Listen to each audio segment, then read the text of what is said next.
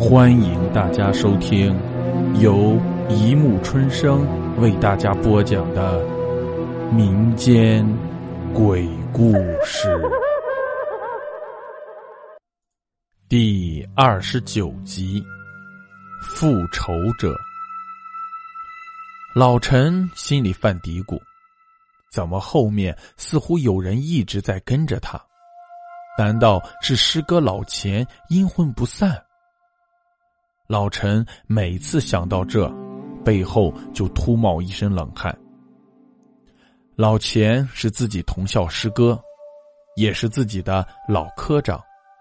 一开始两人关系亲如兄弟。老陈知道，只有老钱升官或者退位，自己才有机会当上科长。否则，科长这个位子永远轮不到自己。后来，老陈通过匿名举报师哥老钱贪污受贿，将老钱拉下马，自己顺理成章的当上科长。老钱则郁郁而终，惨死在牢里。后来听说老钱的老婆气疯，儿子也失踪了。老陈耳边微微响起：“师弟，你害我死的好惨呀！”老陈听到，心里直发抖，紧紧抓住小李的手，加紧脚步往前走，越来越快，最后还小跑了起来。皮鞋底在马路上踏出“踏踏踏”的声音，越来越急促。在宽阔的马路上回荡，更给夜半的新城陡增了几分紧张。师哥老钱的声音始终在耳后反复出现，老陈的汗毛一根一根竖了起来。这里是新城，高楼耸立，但有九成以上是空置房，大白天马路空空如也。所以老百姓称之为“鬼城”。为了增加人气，市政府计划把很多企事业单位从老城前往新城，而绝大多数人还住在老城。小李和老陈的单位第一批搬进新城，所谓的“鬼城”变成了两人的办公地点，每天在老城与鬼城之间往返。到了晚上，鬼城更是显得人烟稀少、凄凄凉凉，只有虫子在吱吱叫，显得鬼城寂寞、空旷、神秘、诡异，更是应了鬼城的大名。一些胆小的同事下班后都早早的溜回老城区的家里。这天。老陈和小李加班到晚上十一点，两人一同下班回家。走在空无一人的大街上，每两个昏暗的路灯中间有一处黑暗区。每走到那里，两人便不由自主的加快脚步，好像在害怕什么。总之，想逃离那片黑暗。宽阔的马路上，皮鞋踏踏踏踏踏马路的声音，在夜里显得格外清脆，也陡增了几分诡异。老陈和小李甚至都能听到彼此的心跳，不敢回头看，也不敢大声说话，像是怕惊动了什么异类。长话说来。老陈是小李的科长，顶头上司，两人关系不错。虽然小李不太机灵，但他吃苦耐劳，为人老实。最大的优点就是忠心耿耿，不吃里扒外。所以老陈把小李当作心腹，两人情同父子。这几年由于公车改革。小李和老陈只能坐公交上下班，但今天这个时间不但没有公交，连出租车都不来这鬼城拉客，只得走路回家了。而这里离老城区还有很远。这半夜，老钱阴魂不散，让老陈感到自己像身处一间停尸房。寂静的夜，空旷的鬼城，还有冤魂。老陈越想越怕，越加快脚步离开，但是最终还是被吓到浑身酸软无力，跑不起来了。你你是谁？想想干什么？老陈终于忍不住停了下来，转身大声一喝，愤怒的眼睛夹杂着恐惧，瞳孔无限放大，怒视前方。鼻孔还呼呼呼喘着粗气。师师傅，你你在和谁说话？哪有人啊？小李往老陈脸上一瞧，师傅，你头上怎么都是汗啊？小李，刚才你有听到有人在你后面叫了吗？像鬼。老陈边说边擦了擦汗。嗯，没有啊。小李对老陈的言语有些惊讶，师傅，我们快走吧，这半夜的新城有点渗人，不可久留。师娘还在家等你吃饭呢。唉，好吧，我们走，抓住师傅的手。老陈说着，拉起小李的手就走。嗯，小李回应道：“师傅，我放点音乐给你听，我这有耳机。”缓解一下疲劳。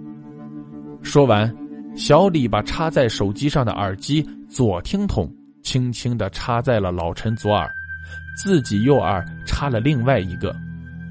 师傅，给你放一首你最爱听的《梁祝》。小李说道。老陈嗯了一声。刚开始，优美的旋律让老陈情绪有些舒缓。陈坚，你害我死的好惨呀！一个深沉恐怖的声音突然从耳机里传了出来，直击老陈的心脏。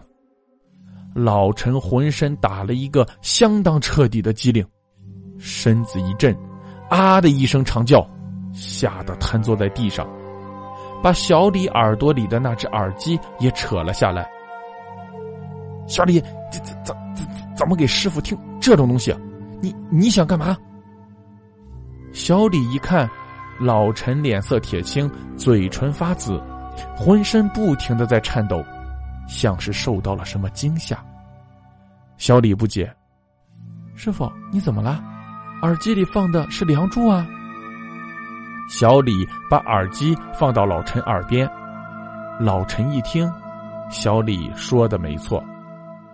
师傅不舒服吗？我我背你回去。小李把老陈扶起来，扛在背上，感觉老陈的衣服都被汗水浸透了。走了一段路，老陈的情绪终于缓和了。小李说：“师傅，我有点累，我们在这里休息一下吧。”老陈对刚才的恐怖情形心有余悸。说：“还是不要休息了，你把我放下来，我们走回去吧。”小李应承了。老陈说：“小李，记住，做人不能做亏心事，会遭报应的。”记住了，师傅。小李说：“刚才到底发生什么事？是不是你病了？”老陈继续说。我有个师哥，以前我做了对不起他的事情，以为过去这么多年没事了，哎，但现在好像报应要来了。小李说：“师傅，您别瞎想，我们赶紧回去吧。过了前面那座桥，我们就快到老城区了。前面那座桥叫断头桥，据说是当年侵华日军。”在这城里烧杀抢掠，最后把杀不光的妇女和儿童都连车运来，扔到桥下，淹死、摔死许多人，造成了数不清的冤魂，所以这座桥也叫断魂桥。两人走到桥边，冷风袭来。老陈嗅嗅鼻子，有股血腥的味道。老陈问：“小李，你闻到血的味道了吗？”小李听得出来，老陈的声音显得微微颤抖。师傅，那是因为白天经常有人在河边杀猪，什么猪脑、猪肠、猪肚。都会扔到这里洗，拿到市场卖。老陈以前从来没见过这座桥底下杀过猪，虽有疑问，但觉得老李说的东西有点恶心，就没有再继续问下去了。走到桥中间，老李往桥下瞥了一眼，月光照耀下的河水宁静平和。水中的确飘着一些污物，可能是猪肠吧。老李突然听到桥下面有人在哭，嗯，很凄厉，让人发毛。水面也随着哭声荡漾起了波纹。什么狗东西！你他妈倒是给我出来！别在这里装神弄鬼！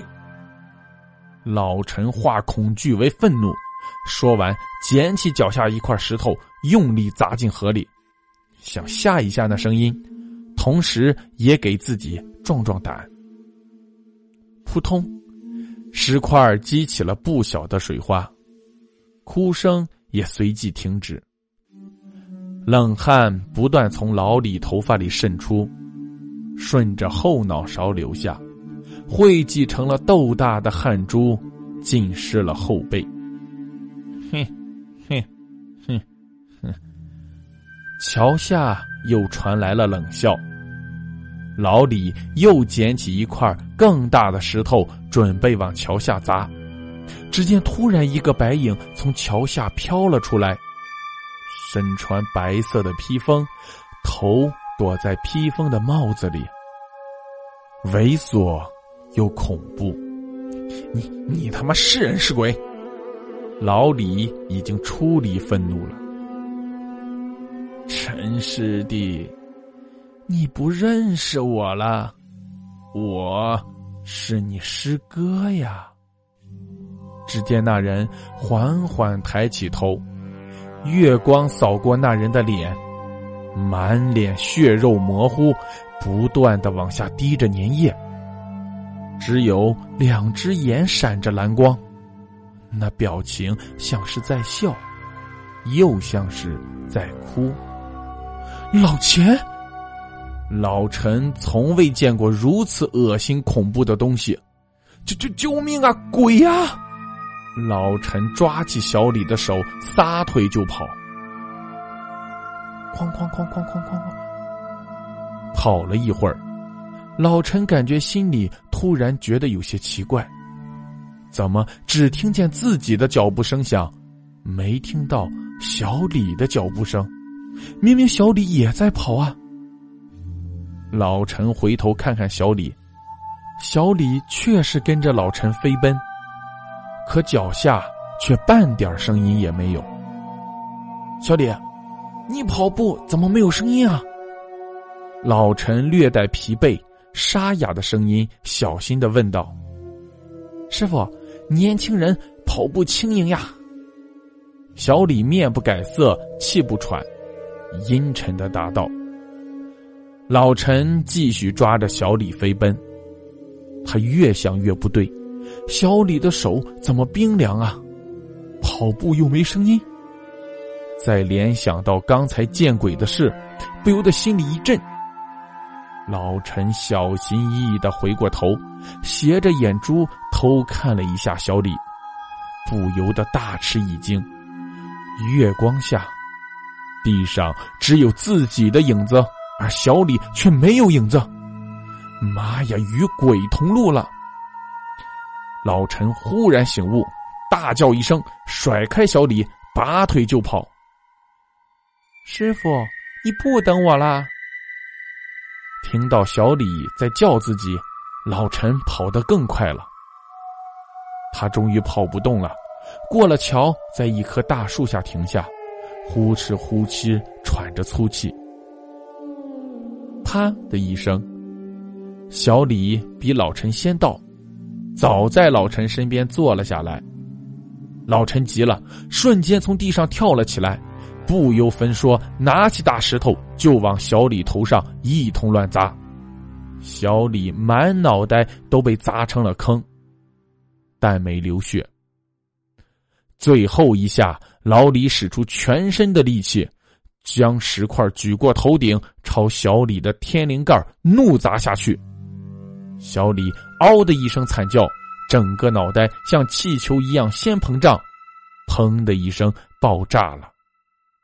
原来是外面的假人皮被砸破了，小李露出像野猪一样的獠牙，嘴里往外流着黏糊糊的口水，眼角还往下流着红彤彤的血。老陈看了又惊慌又恐怖又绝望。这只鬼只说了句。师傅，对不起了。扑上去，一口将老陈的脖子咬断，吸干了整个躯体。这时，桥下那只白衣鬼也出现在老陈的尸体前。小李化作的鬼对那白衣鬼说：“爹，我为你报仇了。”第二天一早，经群众举报。在冤魂桥边发现一具干尸，已面目全非。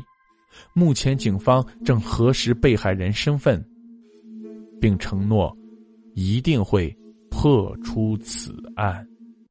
好了，故事播讲完了，欢迎大家评论、转发、关注，谢谢收听。